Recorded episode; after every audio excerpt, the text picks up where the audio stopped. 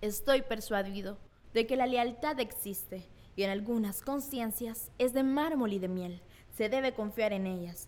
También se puede confiar en los traidores. No cambian nunca.